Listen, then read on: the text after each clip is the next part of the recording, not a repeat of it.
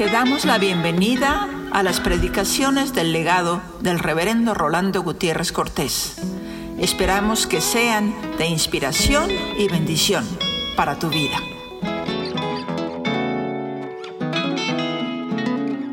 El mensaje que tú tienes para nuestras almas, queremos recibirlo teniendo de par en par abierto nuestros corazones, nuestro entendimiento, nuestras vidas, y tan solo te suplicamos que en cada ocasión nuestra respuesta a tu mensaje sean elementos de adoración vívida, para que en tu santo trono te agrades de la disposición de nuestras vidas para servirte, para adorarte y para estar comprometidas para tu santísimo servicio. Gracias Señor, gracias por darnos la oportunidad de proclamar tu evangelio de tan múltiples maneras, pero auxílianos en nuestras debilidades y glorifícate nuestra obediencia. Por Jesucristo nuestro Señor. Amén. Hechos 13, 33.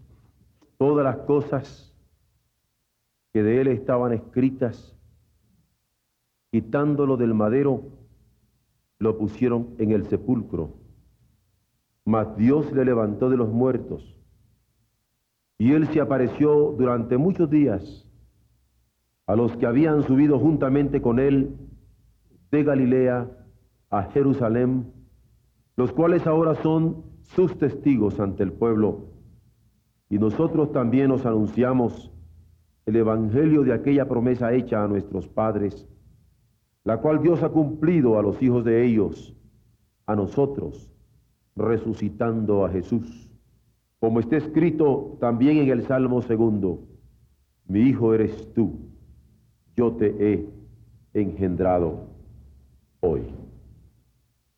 Si ubicamos el pasaje, nos encontramos con que está en el primer viaje misionero de Pablo. Y las misiones se abren con el contenido de este mensaje. Porque la entrada triunfal de Jesús en Jerusalén había sido todo un evento que no podía olvidar la ciudad de Jerusalén.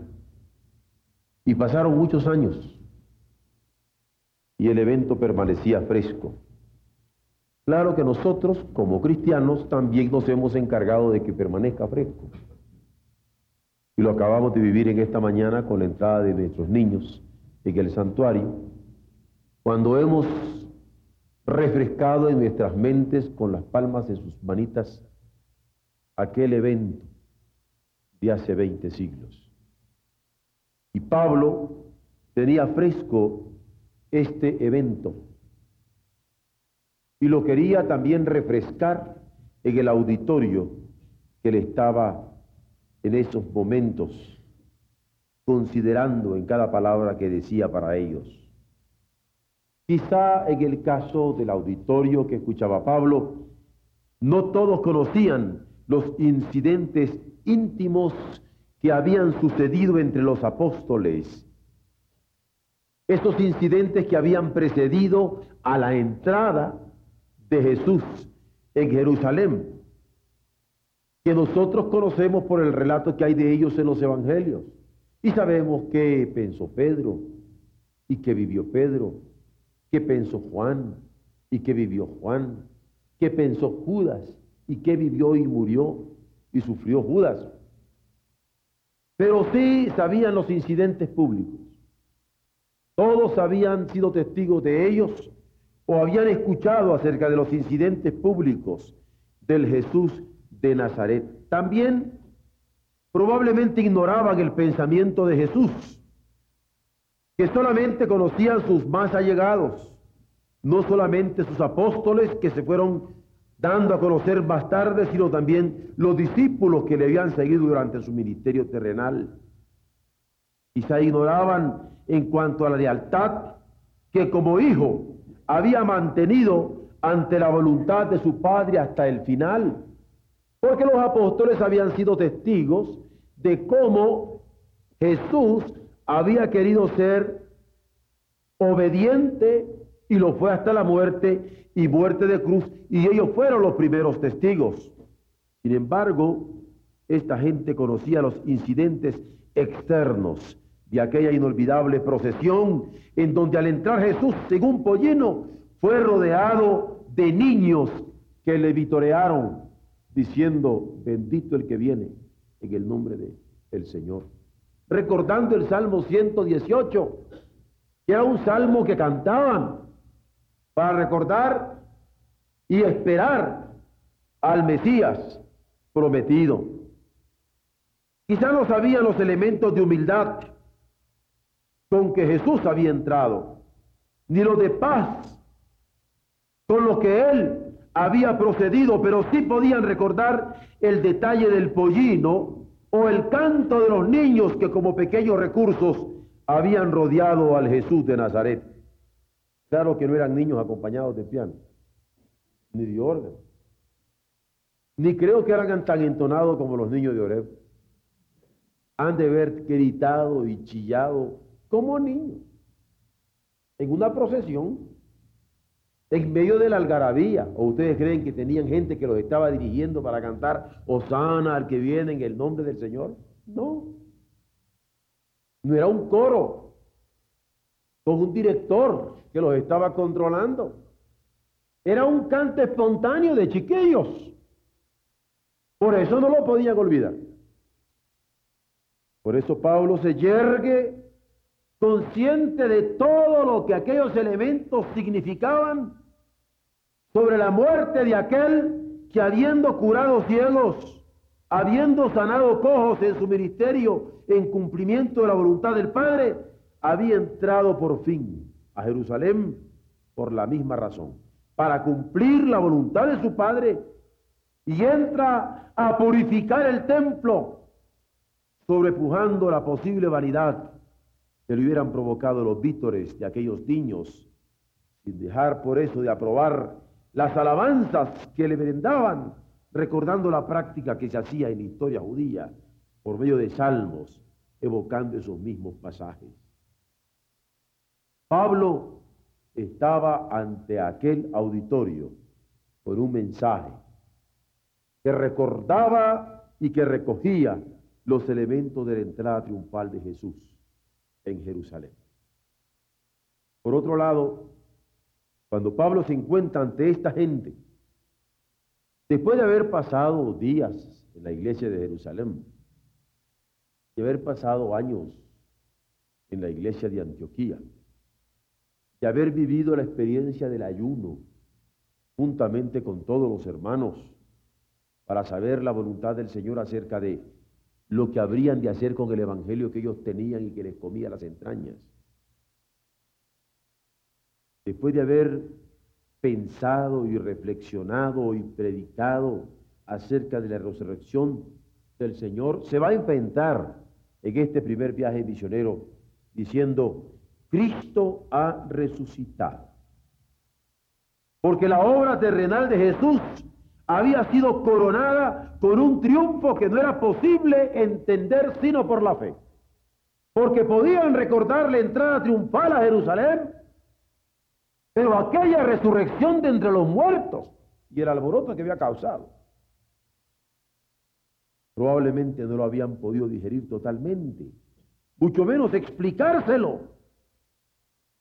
Sin embargo, Pablo retoma el Evangelio de Dios en Jesucristo y lo proclama a todos ellos. Ciertamente los enemigos se habían alegrado de la muerte de su Señor e incluso habían querido asegurarse de poder fuera del alcance de sus seguidores la tumba en que habían depositado su cuerpo por medio de soldados romanos. No obstante, el Padre se había encargado de levantarle de los muertos y sus enemigos no pudieron acusarlo de impostor, ni la muerte pudo ensañarse en su cuerpo con la corrupción. ¿Quién hubiera querido el diablo hacer de la suya con el cuerpo de Jesús? Que los gusanos comenzaran a comerse las carnes del maestro. ¿Cómo no hubiera querido Satanás que aquellas carnes se comenzaran a llagar y a oler feo y a ser carcomido por la podredumbre? El diablo lo hubiera querido. Había vencido sobre Adán el pecado y no solamente Adán, sino todos sus descendientes habríamos de sufrir la muerte. ¿Cómo no resultaría ahora que alguien que había nacido de mujer, como el Jesús de Nazaret, pero que él conocía, Satanás, como el Hijo de Dios, hubiera querido terminar con él? Sin embargo, no fue así. Su cuerpo no vio corrupción. Y esta fue la palabra de los ángeles a las mujeres que lo buscaron en el sepulcro aquella mañana, en el primer día de la semana. ¿Por qué buscáis entre los muertos a Jesús? ¿Por qué pensáis que está corrompiéndose su carne?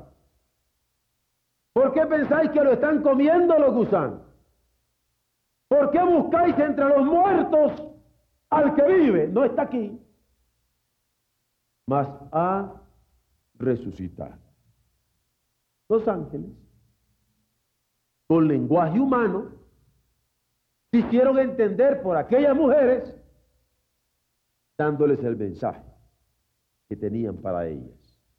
Y también la misma palabra, dada a los apóstoles, que aún sobrecargados de dolor y enseguecidos del dolor, tuvieron que recibir la noticia con irrefrenable gozo en sus corazones. Porque cuando se dan cuenta cuando toman conciencia de la historia que las mujeres les decían, no los paraba nadie.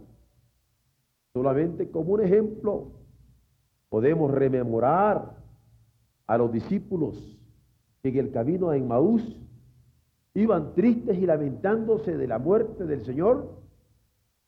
Y cuando se refirieron a las mujeres, lo hicieron con cierto dejo de, incredulidad y desprecio. Ahora se les ha metido a las mujeres que resucitó, pero ellos no iban creyéndolo. Habían recibido el mensaje. Lo habían recibido de las mujeres. Ah, porque el mensaje de resurrección es mensaje de mujeres. Por eso es que hay tantos hombres que no quieren oírla porque todavía se los come la incredulidad. Aquí los apóstoles no lo habían creído. Así lo registra el evangelista Lucas. Vieron, se les ha metido por ahí que resucitó. Ah, para susto, cuando llegan al final de la jornada y cuando el Señor está partiendo el pan, reconocen en la manera como lo parte que era el maestro. Y cuando lo reconocen, el Evangelio registra que salen corriendo para decirle a todo el mundo que había resucitado. Lo que no creían del mensaje de las mujeres, tuvieron que aceptarlo por sus ojos, porque sensiblemente se les reveló. Por eso, ahora el apóstol Pablo se encuentra ante el primer viaje de misiones con esta palabra que habían recibido los apóstoles y que posteriormente fue recibiendo cada uno de los hermanos que fueron componiendo la iglesia, y ahora anunciaba al mundo lo que entendía por la fe acerca de la resurrección de Cristo. Así le recoge, habiendo cumplido todas las cosas que de él estaban escritas, quitándolo del madero, lo pusieron en el sepulcro, mas Dios le levantó de los muertos. El Padre le levantó de los muertos. Dependiendo del poder de lo alto, Él es levantado, haciendo ver la distinción de Dios Padre y del Hijo que estaba muriendo por nuestros pecados. Porque si Él se hubiera levantado con su mismo poder, alguien podría pensar y negar la Santísima Trinidad y decir solo Jesús pudo por sí mismo. Pero Dios le levantó los muertos y él se apareció durante muchos días a los que habían subido juntamente con él de Galilea a Jerusalén, los cuales ahora son sus testigos ante el pueblo. Y nosotros también, dice Pablo, os anunciamos el evangelio de aquella promesa hecha a nuestros padres, la cual Dios ha cumplido a los hijos de ellos, a nosotros, resucitando a Jesús. Como está escrito también en el Salmo segundo, mi hijo, eres tú, y yo te he engendrado hoy. Como decía San Agustín, engendrado, no creado. A la hora de los pleitos, en los primeros siglos, para mostrar la divinidad de Jesús. Así les afirma Pablo a estos hermanos tanto la grandeza de la resurrección de Cristo como el poder de la resurrección de Cristo y el significado de la resurrección de Cristo con base en los salmos que todos conocían y repetían y cantaban en comunidad. El poder de la resurrección va a ser el contenido del mensaje de la iglesia que él estaba representando en aquel primer viaje. La historia de la caída de Adán era conocida por todo el pueblo judío. Por ello se subrayaba la debilidad de la naturaleza humana y eran conscientes que era menester un poder sobrenatural, tanto para regenerarla como para ennoblecerla a esta naturaleza humana. Y este poder, este poder para regenerar la naturaleza del hombre, este poder para ennoblecer la naturaleza del hombre, es poder que Dios ha querido dar en su unigénito, en su Mesías, en su Cristo. Y es el anuncio que tiene Pablo para los que escuchaban pudieran ver que el Jesús de Nazaret que había muerto en el Calvario y que Dios había levantado de los muertos, estaba restaurando la gloria de la humanidad perdida y renovando con su espíritu la vida misma del universo. Cuando nosotros en esta noche estamos iniciando la celebración de esta semana cantando el Gloria, conocidísimo de Vivaldi. No queremos que solamente vengamos a escuchar la hermosura de la música de Vivaldi, o la tesitura y los matices con que el coro vaya a presentarnos el Gloria. Eso sería peligroso. Eso sería un show. No estamos en show. Nosotros estamos celebrando la gloria de Dios.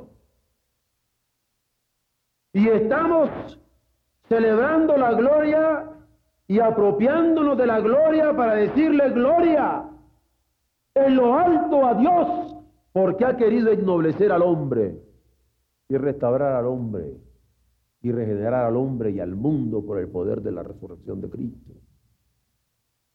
Eso cambia el panorama. Estamos celebrando a Cristo. Estamos celebrando la vida. Estamos celebrando el amor de Dios en Cristo que nos ha permitido regenerar en esta vida por el mensaje del Evangelio las consecuencias del pecado que han sido de muerte. Es muy diferente a venir a escuchar tan solo una música. Eso es lo que hace la diferencia de una asamblea litúrgica, de una asamblea adorante, de una iglesia en culto. Porque todos nos unimos para cantar gloria. Y todos venimos a adunar nuestras voces para exaltar a nuestro Dios. Ese Dios que nos ha dado a Cristo como una garantía para que le entendamos en su propósito de vida y nuestro bien. Este es el gran poder de la resurrección con que Pablo se llena la boca, con que Pablo comunica el mensaje de vida, solo inteligible por la gracia con que Dios revela esta verdad por medio de la fe. Nadie lo puede entender de otra manera. Que Dios resucita a los muertos no se entiende racionalmente, sino por la fe. Que Dios resucita a los muertos con el mismo poder que levantó a Cristo de la tumba, no se entiende racionalmente, solo por la fe. Y que esperamos la resurrección en el momento de gloria cuando venga el Hijo del Hombre para arrebatar los suyos, no se entiende por la razón, sino por la fe.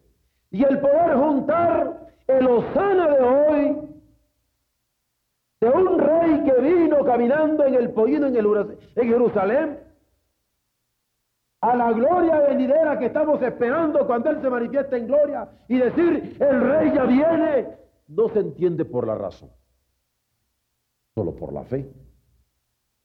Porque cuando hace poquito estábamos cantando, el rey ya viene, ciertamente nos estamos refiriendo al rey que esperamos, pero ciertamente nos estamos refiriendo al rey que está viviendo en estos momentos en todos los corazones, en toda la faz de la tierra, en donde se está celebrando su gloria.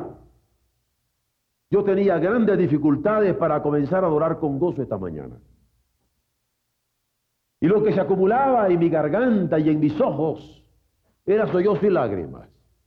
Porque hay tantas iglesias que no pueden juntarse para celebrar esta semana. Porque hay tantas congregaciones que no tienen palabra de predicación que le refresca su memoria y sus corazones sobre esta semana.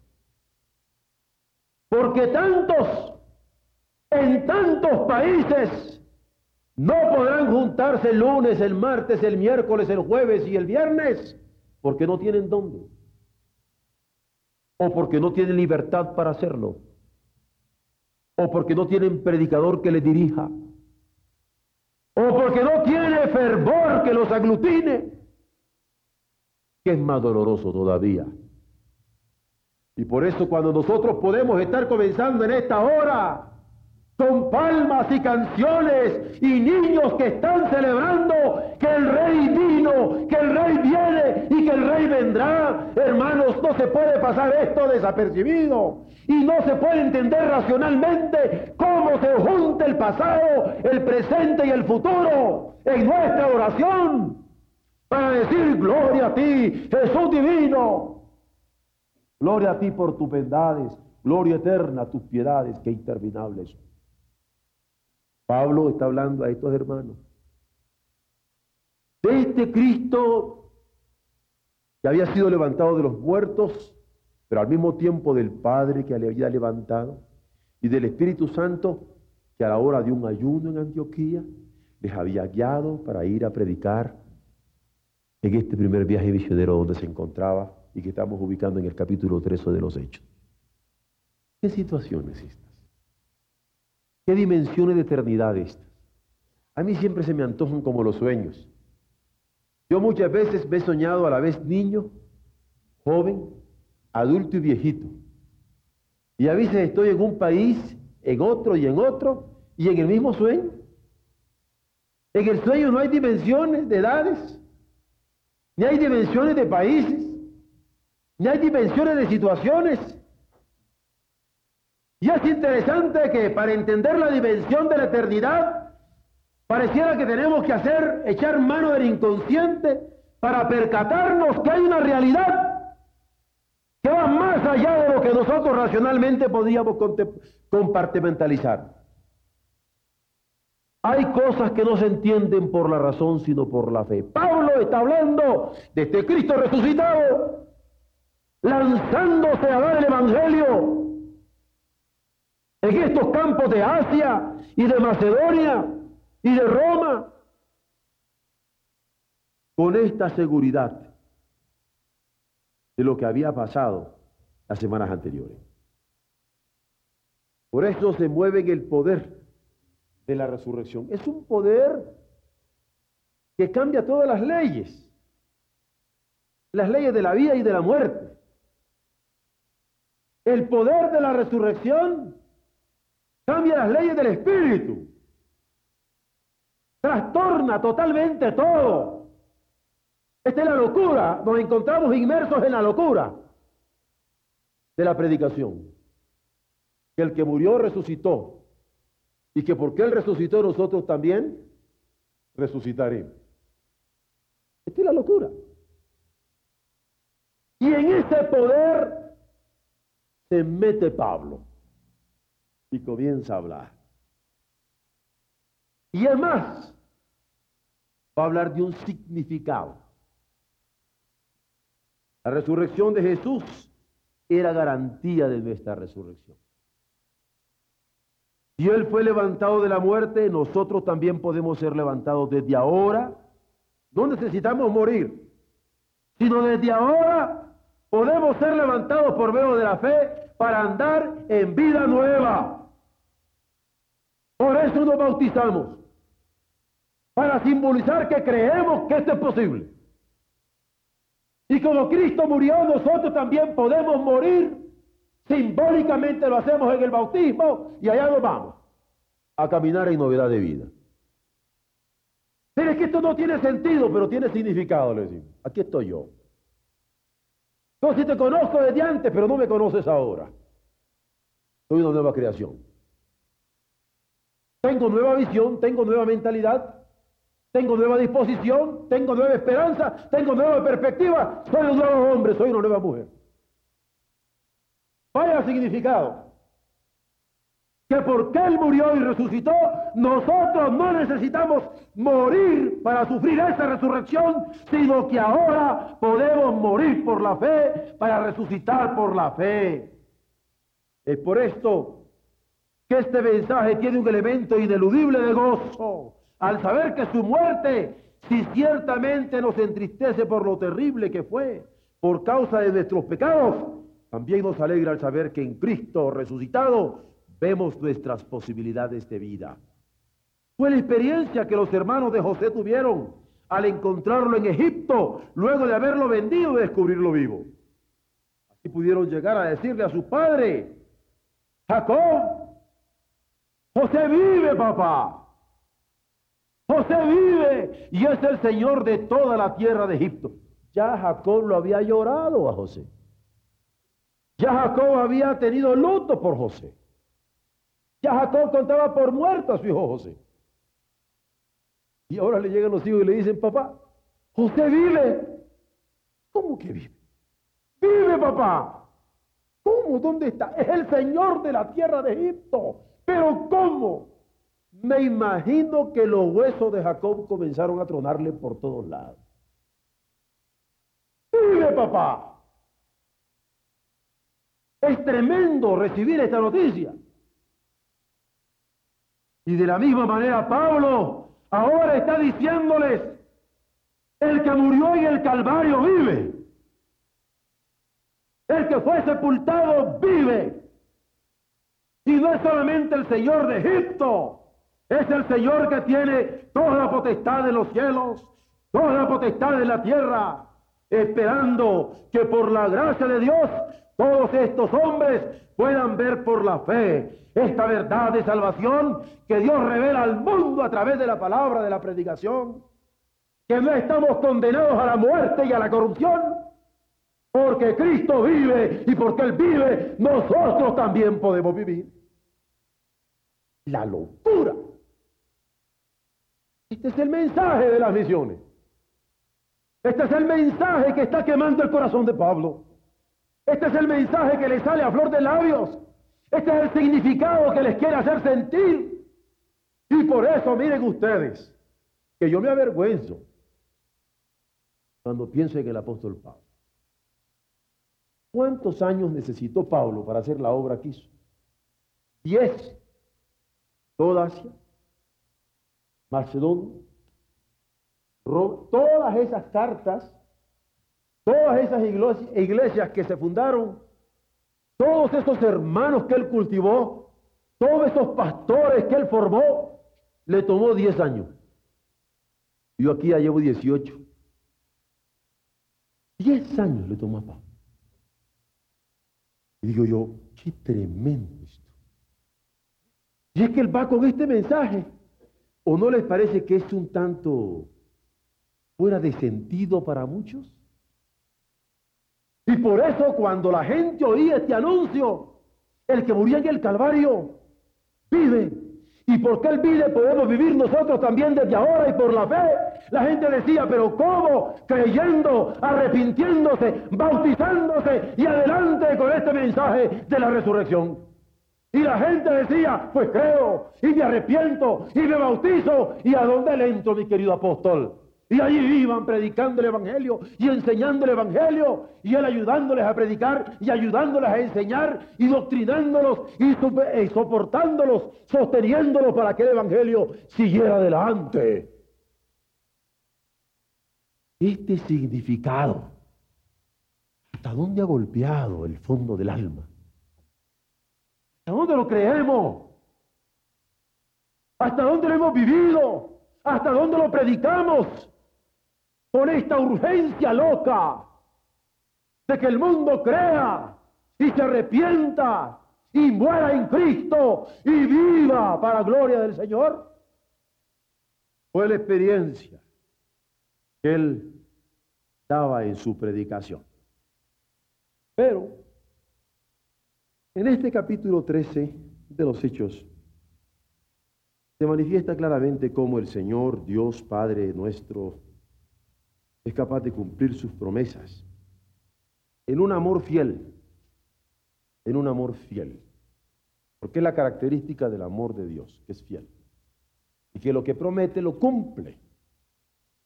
Este amor que nosotros necesitamos tanto, ese amor fiel.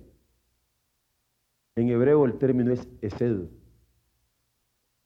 Algunos lo traducen por amor, otros por misericordia, pero tiene un elemento de fidelidad tremendo, porque no es un amor cariñoso y besucón, no es un amor misericordioso, nada más, es un amor fiel. La promesa que Dios la cumple.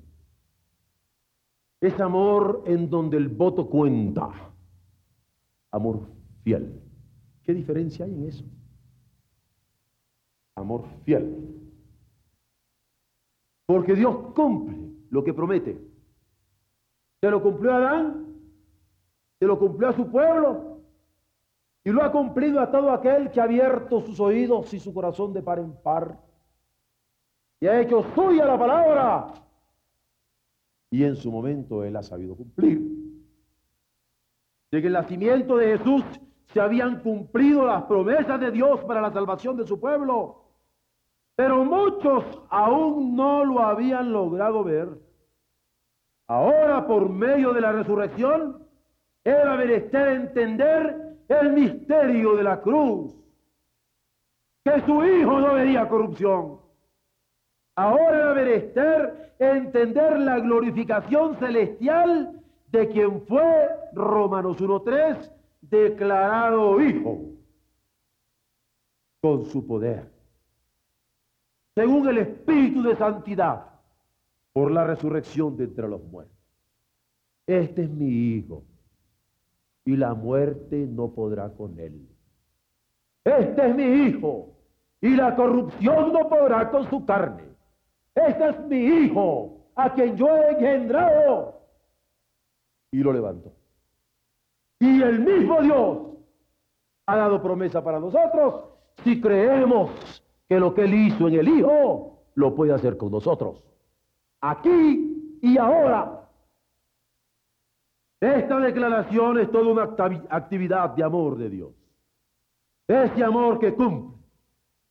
En donde la gracia solo precede para hacer posible el entendimiento que es por la fe. En donde la gracia, que es más originaria que la fe, porque la fe viene por el oír la palabra de Dios, pero por gracia somos salvos. Porque Él quiere darnos la posibilidad de que la fe sea abierta a través de la proclamación de la palabra. Esta gracia nos mueve al arrepentimiento, dándonos la posibilidad de cumplir con los requerimientos de Cristo cuando en su ministerio terrenal había dicho que era menester negarnos a nosotros mismos para seguirlo. Es menester exaltar esta gracia. Esta gracia de gloria de nuestro Dios esta gracia de amor de nuestro Dios, esta gracia de fidelidad de nuestro Dios, esta gracia de perdón de nuestro Dios, esta gracia de salud de nuestro Dios. Hay que exaltarla como la fuente de la fe, porque creemos en Él. Solamente entonces podemos alabarle por su excelsitud, ya que por ella nos permite a través del entendimiento de la fe que podamos verle a Él, pero también vernos a nosotros mismos como Él nos ve, y ver a nuestros prójimos como Él los ve, y ver a todos los seres del mundo como Él los ve, con las posibilidades de ser redimidos, con nueva significación en virtud de la resurrección del Jesús que levantó de los muertos. Yo no sé cuántos de nosotros vemos esto así. Porque cuando nosotros no nos movilizamos dando el Evangelio, es porque no vemos a aquella persona como Dios la ve. Es posible que él viva una nueva vida, porque ya mi hijo murió y resucitó. Díselo. Porque la fe viene por el oír la palabra que le vas a decir. Esa palabra mía, dila. Yo no sé hasta dónde nosotros estamos preñados de esta verdad que las gentes están esperando la declaración de nuestra fe. Porque Cristo ya resucitó. Y porque Él resucitó, es posible que ellos tengan novedad de vida como nosotros también hemos podido tener. Es la gracia. Y Él es fiel. Ya resucitó a Jesús de los muertos. Él puede dar nueva vida, como nos la dio a nosotros. Es por la gracia en instancia última que se nos perfile el valor de Dios. Es por la gracia en instancia última que se nos perfile el ser de Dios. Pero también el gran valor que tenemos nosotros para Dios. El gran valor que tiene nuestro prójimo para Dios. El gran valor que tiene el mundo para Dios. Y el gran valor que tiene nuestro ser para Dios. El ser de nuestro prójimo para Dios y el ser del mundo para Dios entonces podemos entenderlo. Y allí podemos darnos cuenta que es por la humillación ante la voluntad suya, cumpliéndola, que se llega a la plenitud. De tal modo que la autosuficiencia no va a ser nuestra palabra última, ni tampoco la racionalidad, sino la revelación que Dios nos ha dado en que Jesús es su Hijo a quien Él ha engendrado. ¿Recuerdan lo que acaban de decir los niños en esta mañana? Bendito el que viene en el nombre del Señor. Osana al hijo de David. ¿Sí lo recuerdan? Que gritaban los chiquitos aquí. Y todos a coro decían, Osana. Yo no sé cuántos podremos salir diciendo durante toda esta semana Bendito el que vino en el nombre del Señor, que vivió, que murió, pero que fue levantado de entre los muertos con el poder de la resurrección. Yo no sé cuánto podremos ir con este mensaje de seguridad ante personas que están necesitadas en medio de la desesperación del mensaje de vida y de consuelo que Dios tiene en nosotros. Para decirle, venga, reciba de parte del Señor lo que Él tiene para la vida de los hombres y viva una nueva dimensión. ¿Cómo necesitamos nosotros unirnos al coro de estos niños? ¿Cómo necesitamos unirnos al mensaje de estos niños? ¿Cómo necesitamos aclamarle en multitud en estos momentos? Como cuando en la entrada triunfal de Jesús en Jerusalén se decía Osana al que viene en el nombre del Señor para darnos vida. Osana al que viene en el nombre del Señor para darnos gozo. Osana al que viene en el nombre del Señor para darnos paz. Porque si nosotros podemos decir este Osana, entenderemos lo que significa vivir en el amor de Él. Un amor en el que descansa la justicia y una justicia en la que descansa la paz. Porque la justicia que nosotros vivimos no es una justicia formal, sino una justicia entrañable. El amor del Señor nos constriñe y actuamos como Él nos inspira. Lo que nosotros queremos es ser justo con las demandas, con la inspiración del amor de Dios que nos lleva adelante. Esa es la justicia que nosotros queremos.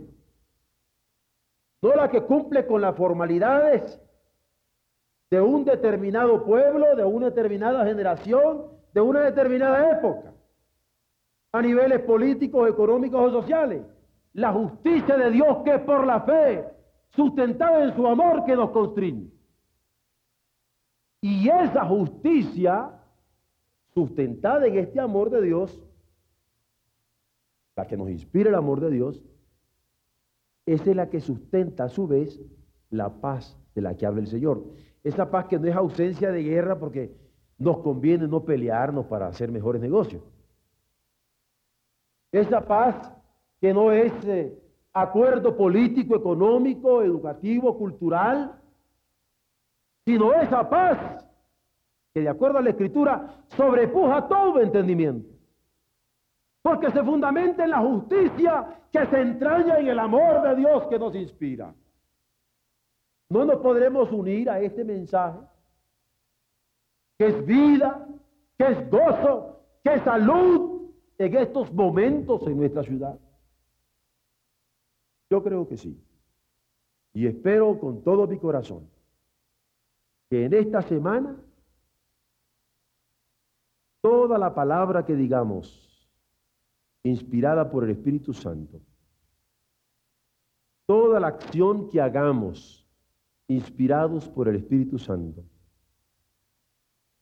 todo el vivir que podamos compartir, inspirados por el Espíritu Santo, en estos momentos, cuando la ciudad puede estar lista para escuchar el Evangelio, Él sepa bendecirlo, nuestro Dios Padre sepa bendecirlo en la palabra de Jesucristo el Hijo, que simiente de eternidad en el corazón de aquellos que le escuchan.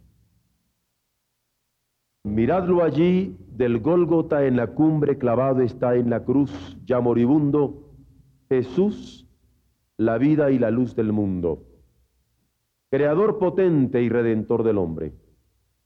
Mira sus manos y sus pies, clavados. Contempla su costado por ti abierto. Ve el cuerpo de Jesús herido y yerto, padeciendo por viles y malvados.